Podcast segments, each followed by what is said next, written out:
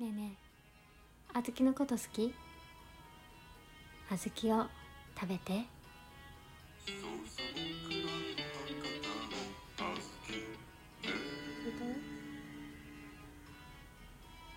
どうも博多の姉さんあずきです。博多弁でのんびり雑談していきます。眠りのお供に聞いてください。完全にね釣りから入ったよね。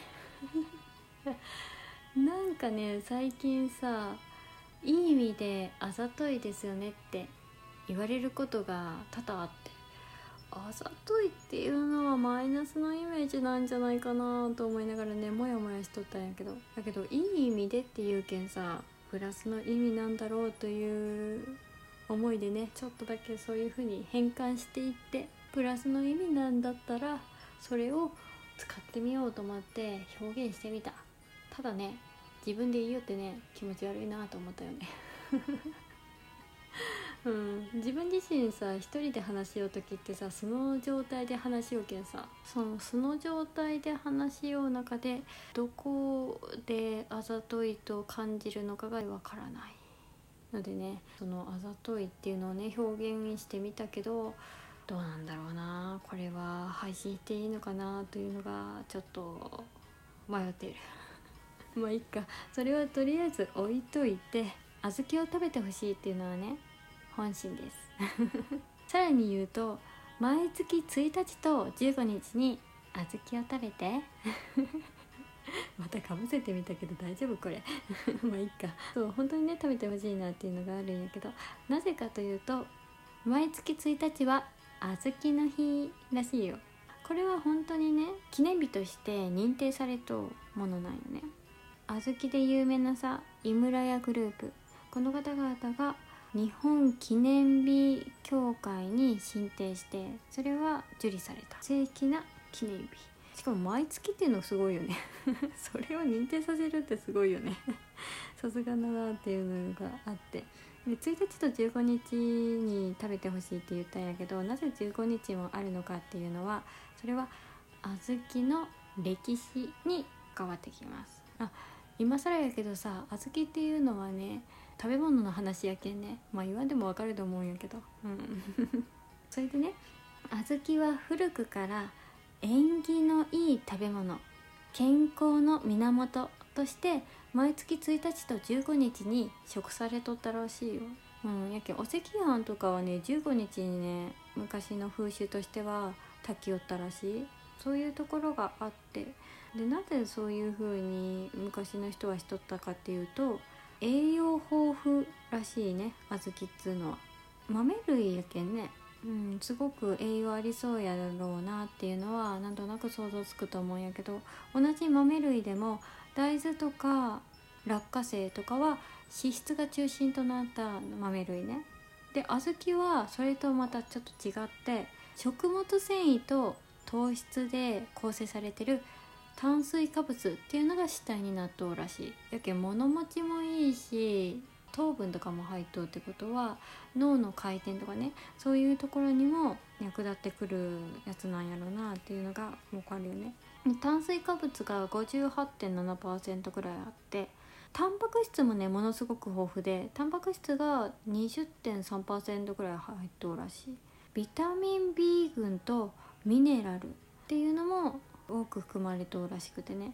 でさっきね言ったさ大豆とか落花生は脂質が中心って言ったんやけどその脂質小豆はね2.2%ということはダイエットにいいということになる。そうなんよ。食物繊維がねすごく豊富やけんさ便秘解消とかにすごく良かったりとか。タンパク質タンパク質も入っとでその中にもポリフェノールっていうのが入っとうけポリフェノールっていうのは美容にいいっていうのはねなんとなくねイメージつくと思うんやけどアンチエイジングにいいのよ、うん、なぜかというと老化防止になる抗酸化作用、うん、錆び抜きしてくれる作用それがあるから。だけいいよね。アンチエイジングっつってもね美容だけじゃないのよ。老化防止してくれるけんね。うん。体のメンテナンスとかしてくれるような成分やね。だけすごくいいなっていうのと鉄分も入っとうけん。貧血予防やったりとかビタミン B1 は冷え性の改善やったりとか。あとカリウムも入っとうけんね。高血圧予防やったり。サポニンっていうね成分も入っとってこれはコレステロールの低下とかにもいいらしい。やけんこそね美容とかダイエット健康このワードが気になる人にはおすすめらしい。やけんって言ってね甘い甘いあんこはねお砂糖がたくさん入っとうけんね。原料はねすごくねあの脂質が少ないんやけどさそれでお砂糖ぶっ込むけどね脂質増えちゃうけんね。あの太っちゃうからね気をつけてねっていうのはとりあえず、ね、補足として言っといてそれはそれでいいか。うん、で長くなったんやけどさその1日と15日は小豆の日っていうのがあるんやったらじゃあ私も便乗して小豆の日にしてしまおうかなと思ってなので定期配信を毎月1日と15日にしていこうと思います。そうそれの発表したいと思ったら長くなったよね。でも小豆の紹介できてよかったなと思ってる。うん。私もさ自分自身さあそうなんやへえって思うことがねものすごくあって。なんならね小豆の日って私ね今日知ったのよね。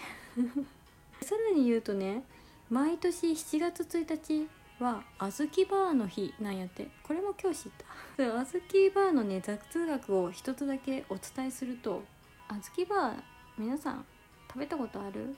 めちゃくちゃ硬いなって思うと思うんやけどね。なんであんなに硬いのかって？嫉妬？これもね私今日知ったんやけどさ。これはね井村屋さんの思いがねものすごく詰まっとるんよ。甘さをね控えめに年々ねしていきようらしいんやけどそうすると硬くなっていたんだって年々 それでねあの3つの理由があってその硬いのにはね。その1つ目の理由が乳化剤とか安定剤とかそういう添加物を使用してないやって。添加物使用してないってすごいよね。今となってはさだって添加物ありきでの食べ物っていうのがさ結構売られとう中で昔ながらの手法で作って今に合わせた甘さにしてそれでその健康っていうところは維持したいっていうねその気持ちが入っとるんやろうなと思ってさ思いがねすごいなと思いながら見よった。であとは乳固形分が入っていないっていうのと空気の含有量も少ないらしい。だけど空気の含有量含有量が少ないってことはその隙間がぎっしり埋まっとうってことやけん重いんだろうね。そのさうまみだったりとかさ水分量とかねそういうのは増やしとうらしいけど、ね、昔と比べて甘さが求められなくなって甘さを控えめにした結果ね水分量が増えたらしい。そしたらその水分量が氷となる割合が増えて昔より硬くなったっていうことがあるんやって。うん。豆知識でした。はい。やけんこそね井村屋のホームページで小豆バーの商品のページを見るとね硬く凍っているため歯を傷めないように注意してくださいって書いておるらしいけ 皆さんねそのまま直接食べる時はお気をつけてね。じゃあねあの知覚過敏やったりとかさ硬くて仮面どうしたらいいとって思う時それでも食べたいと思った時どうしたらいいのか。これがねすごいのがね他の食べ方っていうのをね提案してくれてる。それがね小豆バーのぜんざいなんやって。うん。スティックをそのままマグカップに入れてレンジで2分したら小豆バーのぜんざいができるあとはねチーズフォンデュ。に小豆バー硬いままねそのままぶっこんで食べるとね美味しいって書いてある。これ面白いよね。私やったことないけどさ一回ちょっとやってみたいなと思うよね。なんか酸味とさその甘みみたいなのがマッチしてさ意外と合うんじゃないかなって個人的に思う。やけんね私もね久しぶりにね小豆を食べてみようかなと思ってます。はい。定期配信のね毎月1日と15日もしよければ楽しみにしていただけると嬉しいです。はい。